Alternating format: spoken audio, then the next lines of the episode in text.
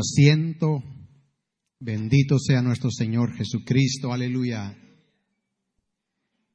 Estamos bendecidos en esta noche. Amén. Gloria a Dios. Nuestro Señor es bueno y Él es maravilloso. Alabamos al Dios Todopoderoso. Sí, hermano.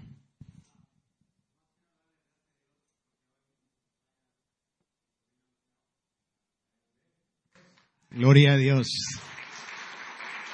Nos da un gran gozo que estén aquí con nosotros. Amén. Aleluya. Gloria a Dios.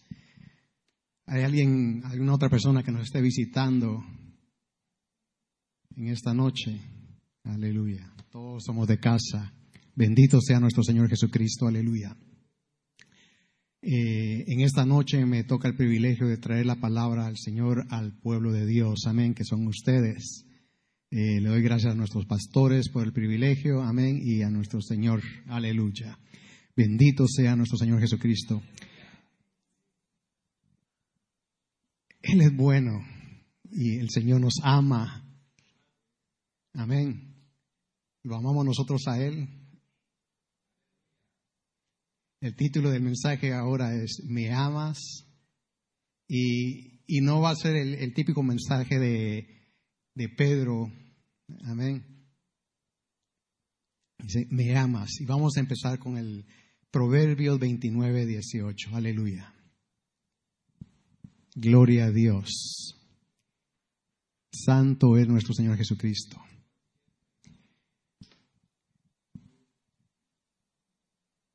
Dice así, Vamos, antes de seguir adelante, hermano, vamos a orar que el Señor nos bendiga con su palabra. Amén.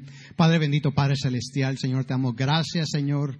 Te doy gracias primeramente por este privilegio que me has dado de estar aquí delante de tu presencia, Señor, de traer la palabra a tu pueblo, Padre eterno, por usar estos labios y bendecir tu pueblo, Padre bendito. Bendice a cada uno de mis hermanos, Padre bendito. Señor, que haremos este mensaje que entre lo más profundo de nuestro ser y que dé fruto, Padre bendito, individualmente y como, como congregación, Padre bendito. En el nombre poderoso de Cristo Jesús, damos gracias, Señor. Amén y amén. Dice así Proverbios 29, 18, donde no hay visión, el pueblo se, ¿qué dice? Se extravía. Y también dice que dichosos los que obedecen, que que son o qué? Obedientes a la ley. Ahora lo voy a leer de otra versión que lo, traduje del inglés al español, que es, eh, lo traduje la versión, no, es una versión, sino que está parafraseado de The Message. Esa no es una versión, sino que está parafraseado. Y dice así, si la gente no puede ver lo que Dios está haciendo, tropiezan sobre sí mismos por cuanto, pero cuando prestan atención a lo que Él, hablando de Dios, revela, ellos serán los más que bendecidos. Qué bonita esa traducción, ¿verdad? Si la gente no puede ver, o sea, si no hay visión, si la gente no puede ver lo que Dios está haciendo, tropiezan sobre sí mismos pero cuando prestan atención a lo que Dios está revelando, ellos serán los más bendecidos. Entonces, ¿qué es lo que tenemos que hacer nosotros?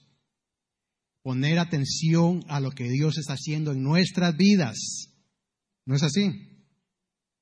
¿Por qué creen que Dios está haciendo cosas en nuestras vidas?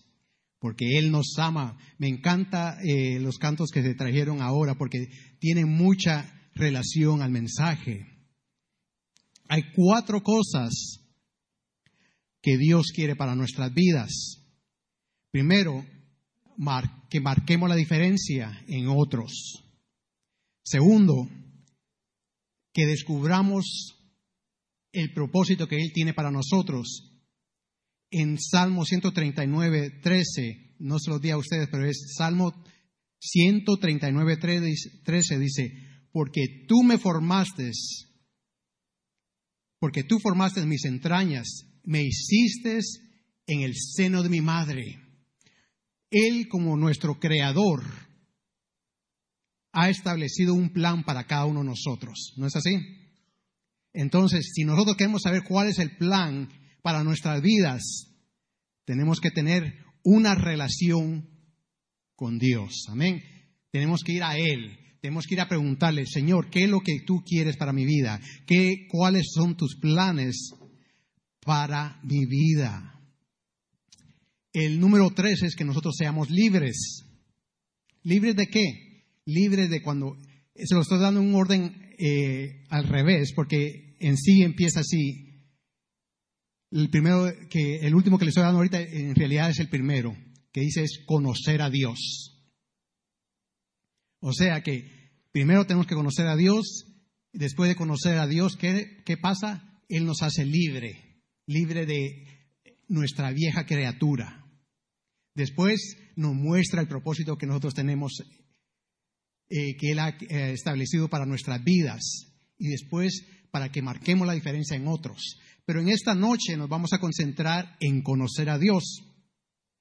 La palabra conocer en aquellos tiempos en la cual eh, Dios la usaba y, Jesucristo la usó, en los tiempos bíblicos, la palabra en griego es eh, genosko, que educadamente era una, una, manera de tener una relación íntima, así como una relación íntima como tiene un hombre y una mujer, un, esposo y una esposa una relación íntima. Entonces cuando Dios dice, yo quiero que ustedes me conozcan, yo quiero tener una relación con ustedes. Amén. Una relación íntima. Porque muchos dicen, yo conozco de, Dios, pero en realidad no lo conocemos. Sabemos que eh, cuando dicen así, usan la palabra en vez de usar conocer, están usando la palabra saber o, viceversa. En vez de usar eh, saber, están usando conocer y en realidad no lo conocen, sino saben que hay un Dios y existe. Pero eso no quiere decir que lo, que lo conoce. Aleluya. Y en Mateo 7, el capítulo 7 del versículo, versículo 21 al 23 habla así. Aleluya. No todo el que me dice, Señor, Señor, entrará al reino de los cielos, sino solo el que hace la voluntad de, mi Padre que está en el cielo. Eh, en el verso 22 dice, muchos, ¿quiénes dice? Muchos o sea que no son pocos, ¿verdad? Muchos me dirán en aquel día, Señor, Señor, ¿no profetizamos en tu nombre? ¿No fuimos a ministerio logos? ¿No nos congregamos ahí todos los servicios? Dice, no expulsamos, eh, no profetizamos en tu nombre y en tu nombre expulsamos demonios e hicimos muchos milagros. El verso 23 dice, entonces le diré claramente, ¿qué dice? Jamás los conocí, jamás, jamás tuve una relación íntima con ustedes. ¿Quién puede decir que tiene una relación íntima con Dios? ¿O quién está diciendo yo te conozco, Señor? Alejaos de mí, hacedores del mal. Dios no está buscando una religión, Él no está buscando eh, un grupo que diga eh, nosotros somos cristianos. Él está buscando a, a una persona que quiera tener una relación con Él. No está buscando una iglesia, Él no está buscando a Ministerio Logos, él no está buscando eh, a, la iglesia bautista, a la iglesia pentecostal. Él está buscando una relación con cada uno de nosotros, individualmente.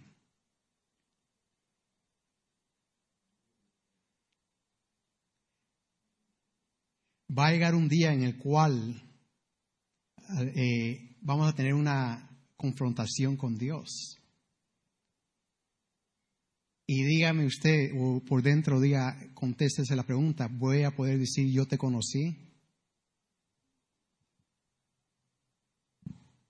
Reflexione en esa pregunta, ¿te conocí yo? Vamos a Mateos 15. Aleluya. Mateos 15 del verso 1 al 3. Dice así, se acercaron a él, se acercaron a Jesús algunos fariseos y maestros de la ley que habían llegado a Jerusalén y le preguntaron, ¿por qué quebrantan tus discípulos la tradición de los ancianos? Comen sin cumplir primero el rito de lavarse las manos. Eh, yo pude ver esto, eh, los judíos tienen un rito en el cual ellos se lavan las manos antes de comer. Pero la manera que ellos se lavan las manos es que van y, está el, agua cayendo, meten las manos y empiezan a lavarse. Pero tienen que dejar que el agua, en vez de que uno, uno cuando uno se lava, se lava así las manos, ¿verdad? Y el agua está escurriendo para, de, de los dedos. Pero con ellos, el agua tiene que escurrir de los codos. O sea que de los dedos para abajo. Y ellos tenían una cosa en el templo, cuando entraban se tenían que lavar las manos. Tenían, era un rito que tenían ellos, era una regla que ellos habían establecido. Entonces viene y tenían a una persona que les estaba echando el ojo y miraba cómo se lavaban las manos. Entonces, esta persona miraba que no se, no se lavaba bien las manos de la manera que eso tenía que lavar, decía, al infierno con este. ¿Verdad? ¿Cuántos ha conocido a esos fariseos? Aún ahora en estos días hay fariseos que dicen, si no, se, si no hace las cosas como se tienen que hacer, te mandan al infierno, nos mandan al infierno. Aún ahora hay fariseos. Eso siempre, y, y muchas veces eso es porque lo han aprendido del que está enfrente o ellos se han, han agarrado la Biblia y la han interpretado mal. ¿Verdad? Y quieren imponer cosas que ni ellos mismos lo pueden hacer. Entonces vienen, vienen los fariseos y estos maestros y le dicen a Jesús, ¿por qué dejas que tus discípulos quebranten la ley? ¿Verdad? Le hacen esa pregunta a él. Y entonces viene Jesús y les contesta en el verso 3. Dice, ¿y por qué ustedes quebrantan el mandamiento de Dios a causa de la tradición? Entonces, ¿qué le acaba de decir Jesús a ellos? Ese lavarse las manos en la manera que ustedes lo están haciendo es una tradición de ustedes. Ustedes están poniendo al pueblo lo que no deben estar haciendo. Entonces, dice Jesús, ¿ustedes, eh, ¿qué fue lo que le dijo Jesús del mandamiento? ¿Cuál es el mandamiento más grande? Dice, amarás al Señor tu Dios con todo tu corazón. O sea que cuando dice todo, no está hablando de un corazón dividido. Voy a hablar, voy a, cuando yo amo a mi esposa, no puedo decir, ok, eh, amo a mi esposa, pero también eh, amo a esta otra mujer o amo a aquella otra mujer. Tiene que ser el 100% para ella, ¿verdad? Para mi pareja. No tiene que ver un corazón dividido. Dice, amarás al Señor tu Dios con todo tu corazón, con toda tu alma, con toda tu mente. ¿Y qué más dice? Y con todas tus fuerzas. Eso se encuentra en Mateo 12:30. O sea que con todo, con todo nuestro ser, eh, no podemos amar a Dios si estamos amando nuestro trabajo, poniendo nuestro trabajo antes que, que a Él. Tiene que ser con todo nuestro ser, con todo nuestro corazón, con toda nuestra fuerza, con toda nuestra mente y con toda nuestra alma. En el verso 6 de ese mismo capítulo de, de el 15 de Mateo dice así, en ese caso, el tal hijo no tiene que honrar a su padre. Así, por causa de la tradición, anulan ustedes que la palabra de Dios. Cuando empiezan a poner reglamentos sobre la palabra de Dios, están anulando, están diciendo, esta palabra o estos eh, ritos están sobre la palabra de Dios. ¿Y qué le dice en el verso 7? ¿Quién lo puede decir? Hipócritas, tenía razón, ¿quién? Isaías cuando profetizó de quiénes? De ustedes. Ese pueblo me honra de labios, pero su corazón, ¿qué? Está lejos de mí. O sea que hay una distancia, no hay una relación en lo que está diciendo, ¿verdad? Es como eh, entre José y yo hay una distancia. Está diciendo, no hay una intimidad entre nosotros. En vano ¿qué? en el verso, el siguiente verso, en vano me adoran, sus enseñanzas no son qué? Sus enseñanzas no son más que reglas humanas. En el verso 9. Aleluya.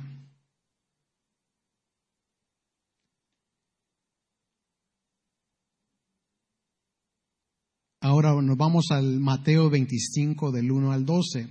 Ahí habla de la parábola esta que todos conocemos, de las diez vírgenes.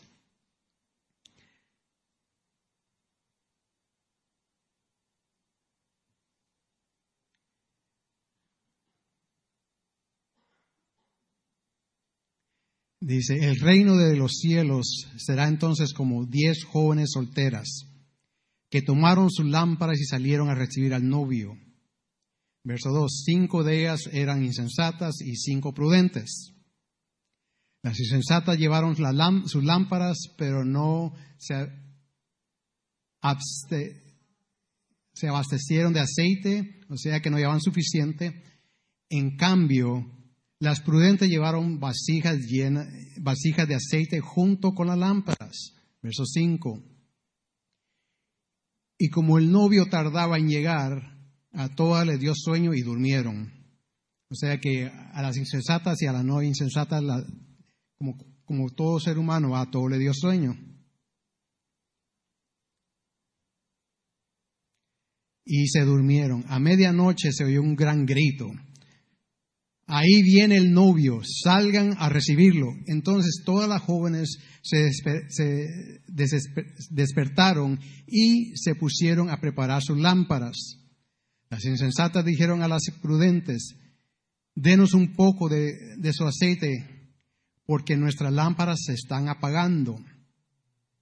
No respondieron estas, porque ni, ni va a alcanzar ni para nosotras ni para ustedes. Es mejor que vayan y a los que venden aceite y compren ustedes mismas. Pero mientras iban a comprar aceite llegó el novio y las jóvenes que estaban preparadas entraron con él al banquete de las bodas y se cerró la puerta. Verso 11. Después llegaron también las otras, Señor, Señor, suplicando ábrenos la puerta. ¿Y qué dice? No las conozco, respondió él. O sea, yo no tenía una...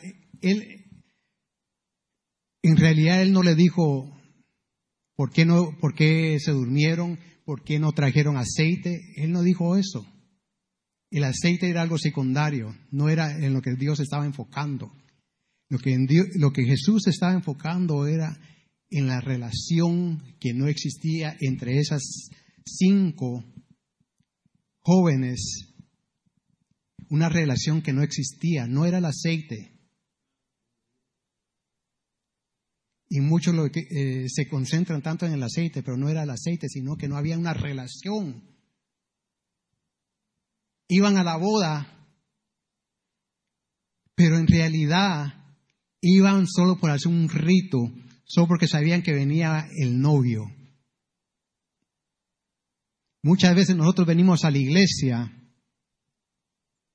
por conveniencia, por venir a, descansar nuestra conciencia. No venimos para tener una relación con Dios.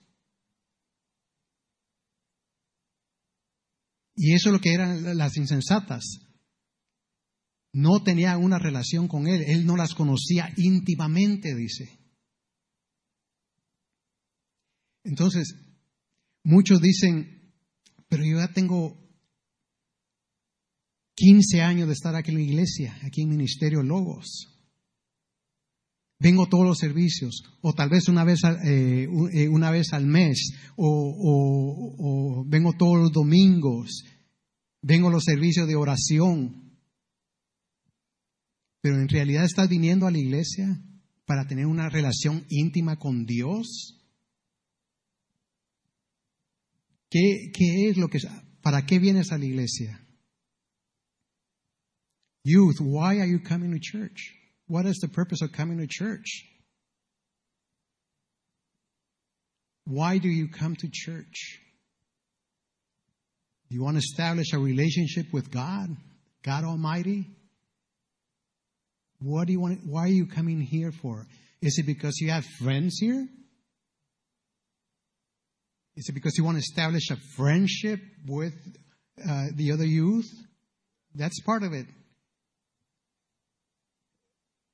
a los jóvenes o a cada uno de los que estamos aquí, ¿estamos viniendo acá solo porque vamos a tener una comunión con los otros hermanos? ¿O es porque venimos a, a tener una relación con Dios, a buscar más de su presencia?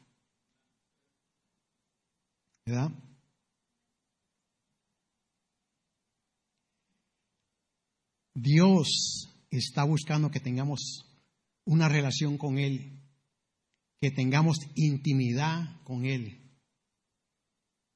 es, esa intimidad es amarlo a Él. Y por eso se ha titulado, ¿me amas? ¿De verdad? ¿Me amas? Si no conocemos a Dios, si no tenemos esa intimidad con Dios, van a pasar, pueden que nos encontremos en cuatro grupos. El primero es que vamos a tener una sensación de impotencia, que no tenemos poder, no podemos hacer nada. ¿Por qué? Porque eh, no tenemos ese conocimiento de Dios, no podemos experimentar ese poder que Dios nos da en nuestras vidas. Segundo, tenemos la sensación de frustración porque tratamos de, hacer el bien, tratamos de, buscar en la palabra de Dios. Ustedes saben que buscar o estar en los caminos de Dios es lo más duro. Buscar en la Biblia es lo más duro. Es lo más duro si no lo conocemos a Él, si no hay una relación. Porque si hay una relación, ese caminar con el Señor se hace bien fácil. Pero si no hay una relación con Dios, se va a hacer bien duro. ¿Por qué? Porque hay una, hay una lucha en nuestro interior en el cual dice, voy a la iglesia o no voy a la iglesia. Voy, pero en realidad no quiero estar ahí.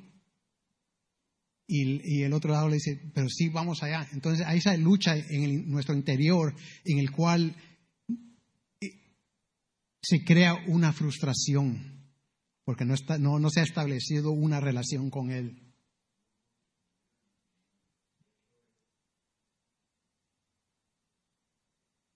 Y el último es, envidiamos a otros que parecen estar más cerca que Dios, que tienen una intimidad con Dios. Envidiamos eso porque así de lejos lo queremos, pero no, no, hemos establecido esa intimidad con Dios, como les dije. O también que en algún tiempo en nuestras vidas tuvimos la intimidad con Dios, pero esa intimidad se ha roto. Nosotros eh, nos hemos abandonado espiritualmente, para así decirlo. Y esa intimidad se ha, se ha roto. la, ahora Jesús les hace la pregunta, ¿me amas? ¿Quieres tener esa relación conmigo? ¿Quieres tener esa intimidad? ¿Me quieres conocer? Conocer a Dios es todo. Ahí es donde empieza nuestra vida espiritual, empieza nuestra vida íntima con Dios. Nunca lo vamos a conocer, ni podemos encontrar libertad, ni descubrir, ni descubrir su propósito para nuestras vidas, ni podemos hacer una diferencia en la vida de otros, si no, no hay una relación entre Él y nosotros. ¿Verdad?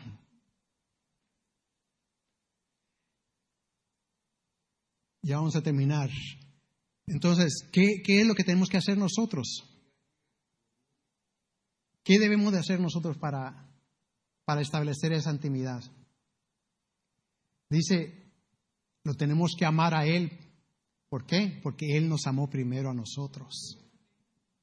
¿De qué fueron los cantos que se trajeron ahora? El de Rabito, para, así decirlo, que, que estaba cantando nuestro hermano.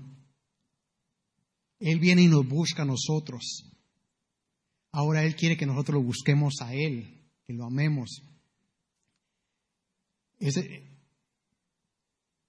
en Jeremías 29:13 dice, me buscarás y me encontrarás cuando, busques, cuando me busques de todo corazón. Cuando yo por primera vez miré a mi, a mi esposa, que era, ella me cortaba el pelo, yo me enamoré de ella. Entonces vine yo, ¿qué, ¿qué, fue lo que empecé a hacer? Empecé a buscarla. Y la buscaba, eh, la trataba de sacar. Eh, ella me decía, solo quiero, eh, solo quiero, quiero hacer tu amigo, te quiero como amistad, como amistad, pero yo quería mucho más que eso. entonces yo quería establecer una intimidad con ella, ¿verdad? Pero ¿qué, ¿qué, fue lo que empezó a pasar? Le llevaba rosas, le llevé unas rosas rojas. Pero se va estableciendo la, la intimidad, entonces ella tuvo la confianza de decirme, ¿sabes qué? A mí las rosas rojas no me gustan. Me gustan las rosas, pero no rojas. Entonces, ¿qué, hice yo? Escuché lo que ella me estaba diciendo. ¿ah? Estaba una comunicación, se estaba estableciendo una relación. Entonces vine la siguiente vez, le traje unas rosas, eh, eran, ¿cómo se llama? Peach, de color peach. Eh, eh. entonces, esas le encantaron a ella. Entonces, ¿qué? Se estaba estableciendo más la intimidad. Pero yo estaba escuchando lo que ella me estaba diciendo y lo que yo decía, ella me escuchaba. Entonces, así es como se establece. Yo la buscaba a ella, le llevaba chocolate, le llevaba todo eso, la trataba de sacar, hasta que llegó el momento que le agarré la mano y, y hasta brincó ella, creo que me pareció un toque de electricidad ahí.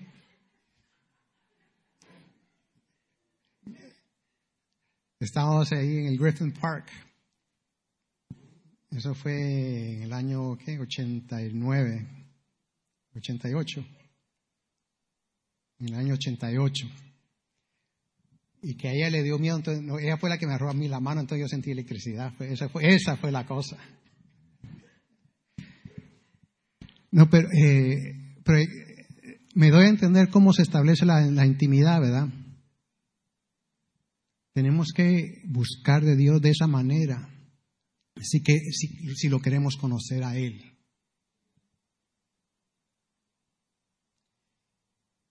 Y el, el último punto de lo que debemos, hacer es entregar nuestras vidas a, Él.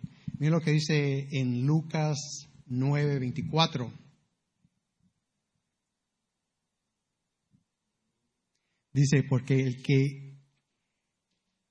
porque el que quiere salvar su vida, la perderá, pero el que pierde su vida por mi causa, ¿qué? La salvará. O sea que tenemos que entregar nuestra vida a Él. entregar nuestra vida a Él, vamos a tener una vida abundante. No solo con Él, sino que la vamos a, vamos a ser liberados de muchas cosas. ¿Verdad? Muchas cosas, que muchas ataduras que nosotros por nuestra propia cuenta no lo podemos hacer. Y vamos a descubrir el propósito que Dios tiene para nuestras vidas. Así como yo buscaba a mi esposa, ella entendió cuál era mi propósito con ella, ¿verdad? Y yo estaba enamorado de ella, entonces ella entendió ese propósito. Ahora nosotros vamos al Creador, el que nos formó a nosotros. Cuando un arquitecto hace algo, él tiene todos los planes y sabe para qué se va a usar ese edificio. Él ya ha usado toda esa información y así es Dios con nosotros. Cuando Él nos formó, Él ya sabía para qué Él nos quería a nosotros, cuál era el propósito para nuestras vidas. Cuando Él nos estaba formando en el vientre de nuestra madre, Él tenía un propósito para nuestras vidas. Y ahora que ya somos libres, perdón, conocemos a Dios, somos libres, tenemos un propósito, ahora podemos ir libremente a otras personas y, explicarles y mostrarles el amor que Dios tiene para nuestras vidas. Podemos ayudar a otros. Eh, los psicólogos dicen que la persona tiene más gozo, no porque tenga dinero, eh, tenga cosas, eh, tiene más gozo cuando ayuda a otra persona.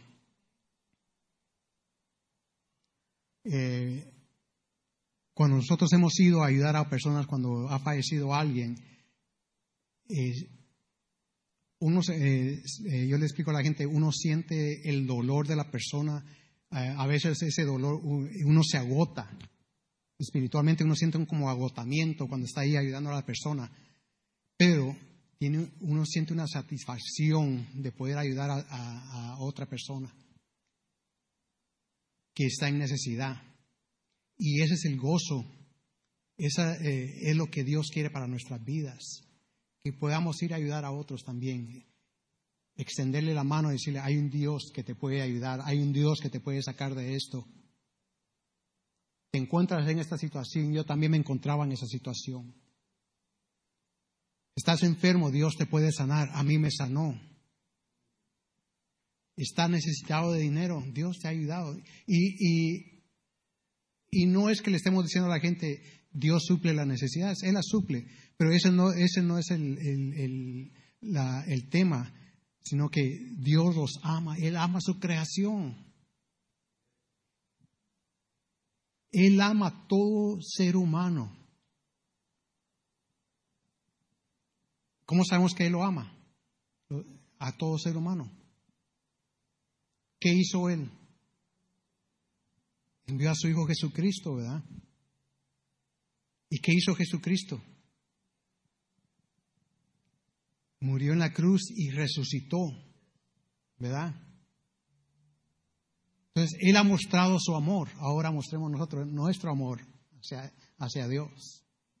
¿Verdad?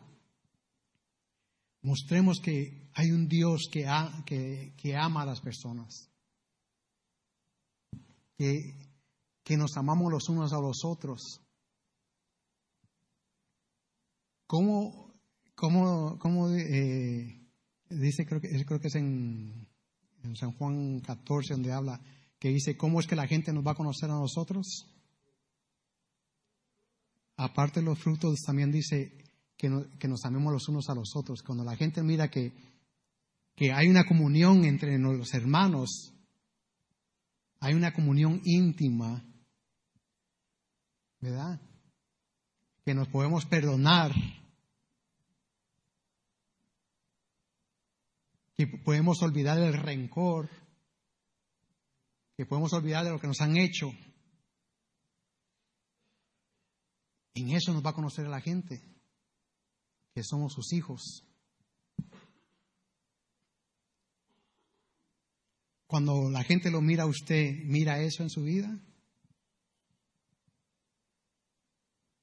¿O mira que hay un rechazo entre usted y su hermano?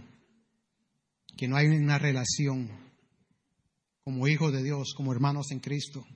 ¿Qué es lo que Dios mira en la vida de usted? O, perdón, ¿qué es lo que la gente mira en su vida?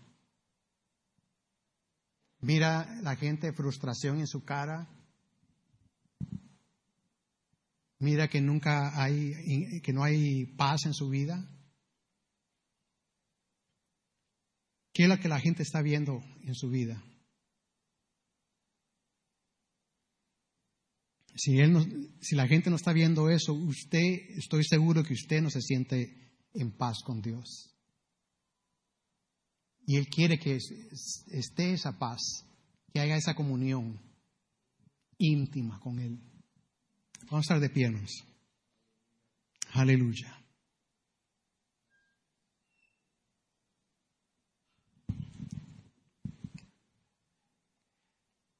Gloria a Dios. Usted, conoce su condición con Dios. Vamos a orar y si necesita hablar con Él y decir, Señor, perdóname, yo quiero establecer esa comunión otra vez. Porque aquí prácticamente todos estamos, somos de casa y todos podemos contestar si hemos estado, estamos o nos estamos apartando. Así por dentro, hable con el Señor y, abra su corazón, muéstrele lo que hay en su corazón. Aunque Él ya sabe lo que hay en su corazón. Y Él sabe si hay una relación íntima o no hay una relación íntima. Padre bendito, Padre celestial, damos gracias, Señor, por esta palabra, Padre bendito. Me ha hablado a mí, Señor, aleluya. Y también yo sé que le ha hablado a mis hermanos y hermanas acá. Señor, cada quien está hablando contigo, Señor. Te pedimos perdón, Señor, por nuestras faltas, por nuestros errores, Padre eterno. Queremos mantener una relación íntima contigo, Padre eterno. Ayúdanos, Padre eterno. Porque sin ti, Señor, no lo podemos hacer. Ayúdanos, Padre celestial. Toca nuestras vidas, toca nuestros corazones, Señor. Convierte el corazón de piedra en un corazón de carne, Padre bendito. Glorifícate, Padre eterno. Que ese amor, esa intimidad, Padre eterno, se muestre, Padre eterno, se manifieste, Señor. Que podamos, eh, podamos contestar a la pregunta, si te amamos. Esa pregunta que se nos ha hecho en esta noche, ¿me amas? Que podamos contestar, Señor, sí te amamos. Te amamos con todo nuestro ser, con todas nuestras fuerzas, con toda nuestra mente que podamos decirlo, Señor, con una sensibilidad, Padre eterno, en el nombre de Jesús. Damos gracias, Padre bendito. Damos gracias, Señor. Mira aquellos que están viendo vía internet, Padre eterno, te, te pedimos que tú los toques y que tú te glorifiques en sus vidas también, Padre eterno. Para ti no hay distancia, Señor, y esto no es una circunstancia, no es una eh, perdón. Señor, no es un momento en el cual ellos solo cambiaron, y se sintonizaron, Señor, sino que era porque tú querías que miraran en esta noche, Señor. Glorifícate en sus vidas, Padre eterno. No estamos aquí por coincidencia, Padre eterno. Ni ellos están viendo por coincidencia, Padre bendito. Damos gracias, Padre bendito, en el nombre de Jesús. Amén y amén. Démosle un aplauso fuerte al Señor. Aleluya. Gracias, Señor. Aleluya. Él es bueno y Él es maravilloso. Aleluya. Gloria a Dios. Ah, gracias, Señor. Vamos a honrar a nuestro, a nuestro Señor con nuestros diezmos y nuestras ofrendas. Amén, hermanos. Aleluya. Gracias, Cristo. Aleluya. Gracias, Cristo. Gloria a Dios. Señor. Vamos a orar. Señor amado, te damos gracias en esta noche por tu amor. Gracias por tu presencia en este lugar, por habernos permitido estar aquí, Señor, escuchando el mensaje de tu palabra, el consejo de tu palabra que instruye, que alienta, que da esperanza y que establece. Bendice, Señor, a tu, a tu siervo. Bendice también a cada uno, Señor, que en esta hora vamos a invertir en tu reino los diezmos y ofrendas, Señor. Bendice sus trabajos, dales fuerzas a mis hermanos, Señor, para, para que puedan ser productivos en sus trabajos, en sus negocios, Señor. Multiplícales al ciento por uno, Señor, y que no, hay, no, no haya escasez de alimento en tu casa, Señor, sino que haya abundancia de pan espiritual y abundancia de pan físico, Señor, en nuestros hogares. Señor, que lo podamos hacer con